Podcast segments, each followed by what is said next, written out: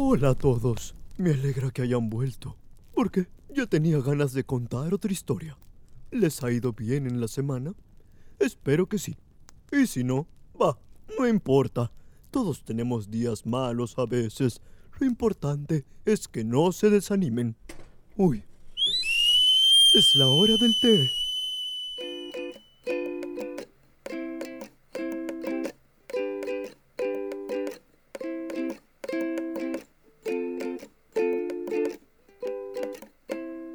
Las aventuras de Rimbalú. Espero que estén bien arropaditos, porque la historia de hoy es un poquito tenebrosa, pero solo un poquito, así que no se preocupen, no tendrán pesadillas. En fin, pasé muchos días en el barco de la gran banda del gran río.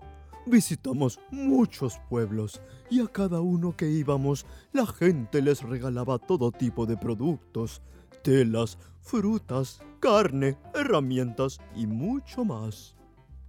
En el penúltimo pueblo que visitamos tuvimos que reunir monedas para comprar otras cosas porque, según el capitán, el siguiente poblado estaba un poco lejos así que debíamos abastecernos con más productos de lo normal. Además, me dijo que cuando llegáramos al último pueblo tendría una sorpresa para mí. Yo estaba muy emocionado. Mientras guardaba las cosas, me puse a pensar en todos los distintos tipos de sorpresas que podrían ser. Ah, podría ser un pescado especial y súper delicioso o quizá una fruta exótica y súper deliciosa. O tal vez un platillo con ese pescado y esa fruta exótica y que fuera aún más delicioso. Las opciones eran infinitas. Finalmente terminamos de cargar todas las cosas en el barco. Nos despedimos de todos en el pueblo y continuamos con nuestro viaje. Cada día la banda tocaba por unas cuantas horas, luego comíamos y después cada uno se tomaba un tiempo libre para descansar y divertirse un poco. Yo a veces ayudaba en la cocina, otras ayudaba a limpiar el barco y a veces incluso ayudaba a encender y apagar las velas. Ah, pero no se confundan, no me refiero a esas sábanas grandes que tenían los barcos antiguos. A esas también se les llama vela. Pero en este caso, nuestro barco era un poco más moderno y usaba una cosa llamada vapor.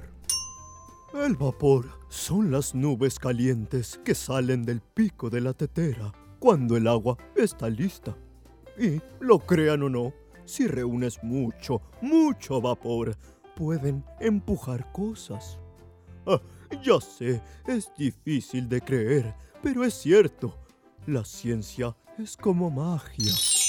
A veces puede crear las cosas más divertidas e interesantes. En fin, les decía que a veces me encargaba de encender y apagar las velas. Y es que como en el barco no teníamos electricidad, solo nos podíamos iluminar con velas. Estas las poníamos en unos frascos especiales sin tapa y funcionaban igual que los focos. Lo malo es que teníamos que encender uno por uno todas las noches y ya luego se pagaban solitos.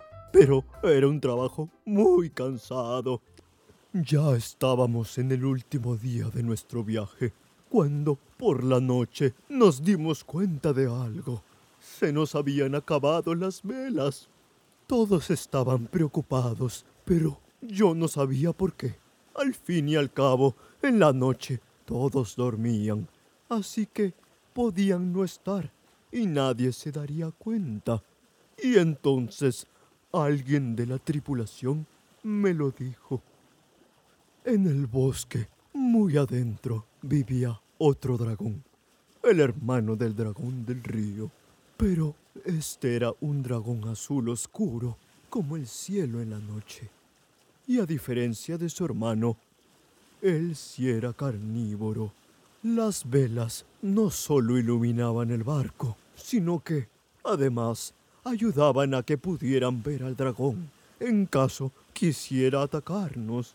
Yo me asusté muchísimo, porque un oso como yo, rellenito y afelpado, seguramente sería un bocado delicioso para cualquier dragón. Todos decidieron hacer guardia esa noche para cuidarnos unos a los otros. Pasaron horas y todo estaba oscuro porque las nubes habían tapado el cielo.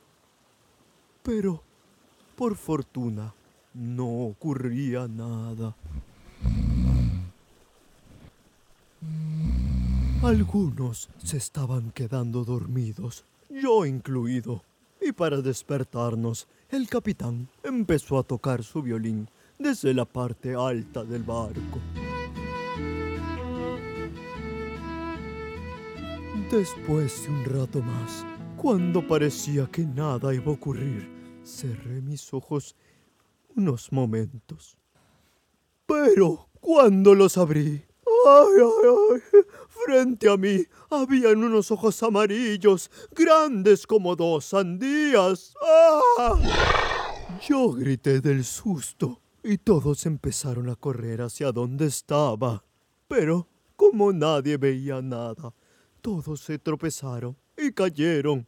El dragón empezó a moverse por todo el barco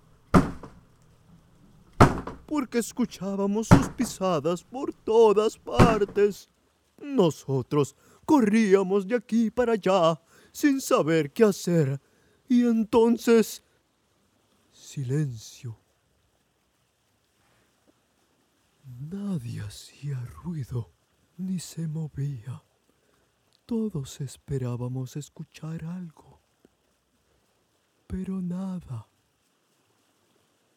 No sabíamos si el dragón se había ido o seguía el acecho, pero no pasaba nada. Entonces sentí unos dientes filosos acercándose a mí. Me di la vuelta justo a tiempo y di un salto para atrás antes de que el dragón me comiera. Hasta ahora me sorprendo de haber podido escapar de esa forma. Por suerte para nosotros, en ese mismo momento las nubes empezaron a despejarse y la luz de la luna nos ayudó a ver al dragón. Todos empezaron a ahuyentarlo con escobas y trapeadores, pero la criatura las rompía con sus garras. Creo que no le gustaba la limpieza. Entonces, una vez más, escuchamos el violín del capitán, pero esta vez era una melodía diferente. Muy tranquila. El dragón se volteó a mirarlo y avanzó lentamente hacia él. Nosotros intentábamos detenerlo, pero él nos alejaba con su cola. El dragón llegó hasta donde estaba el capitán y se quedó muy quieto hasta que acabó la canción. Luego pasó algo que ninguno se imaginaba. El capitán le ofreció el violín al dragón. La criatura lo vio, lo olfateó y finalmente lo cogió. El violín era un poco pequeño, pero el dragón logró tocar algunas notas con las puntas de sus garras. Ah, no era muy bueno, pero tampoco le faltaba talento. El dragón miró al capitán y se fue volando. Todos estábamos confundidos y le pedimos que nos explicara qué había pasado.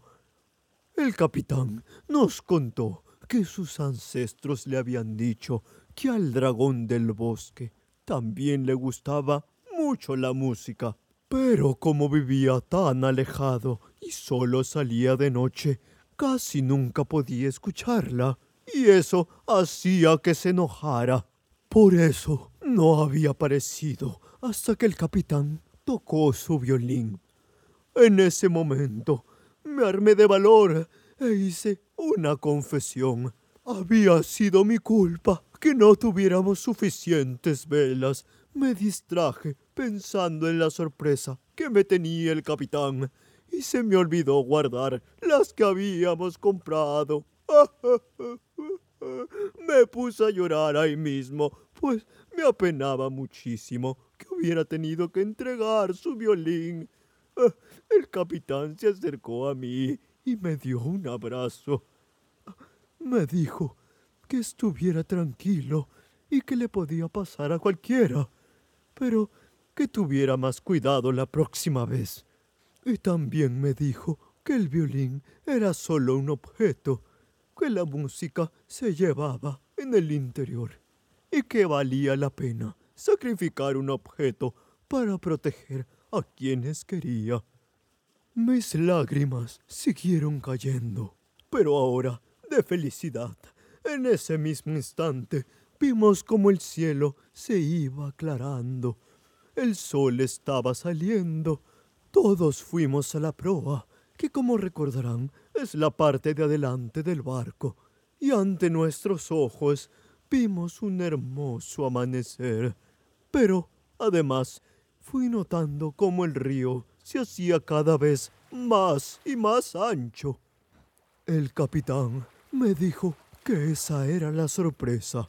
Me había traído por primera vez a ver el mar.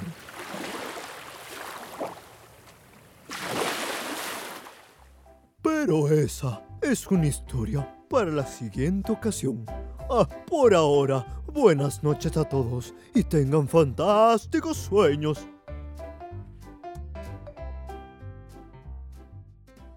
Sonos Media.